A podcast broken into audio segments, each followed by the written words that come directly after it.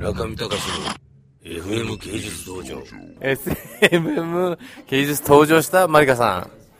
ん。じゃあ、マリカさん、あの、スあのマイクロフォン意識して。いやもう何も歌えないですちょっとじゃあ、あの、今回のじゃあ、あの、ビルバオ・グッケハイムの、シドマリカさんのミッションの行方といいますか、どういうミッションを携えてわざわざここまで出張してきたのか。それはそれをちょっとじゃあ、あの、最初から、そして最終日に至るまでのスケジュールとともに、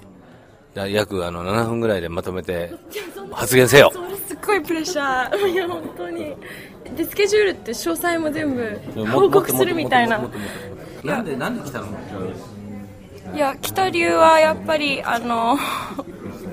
まあ第一は村上さんの社員としてもちろん社員っていう。海外企業の社員として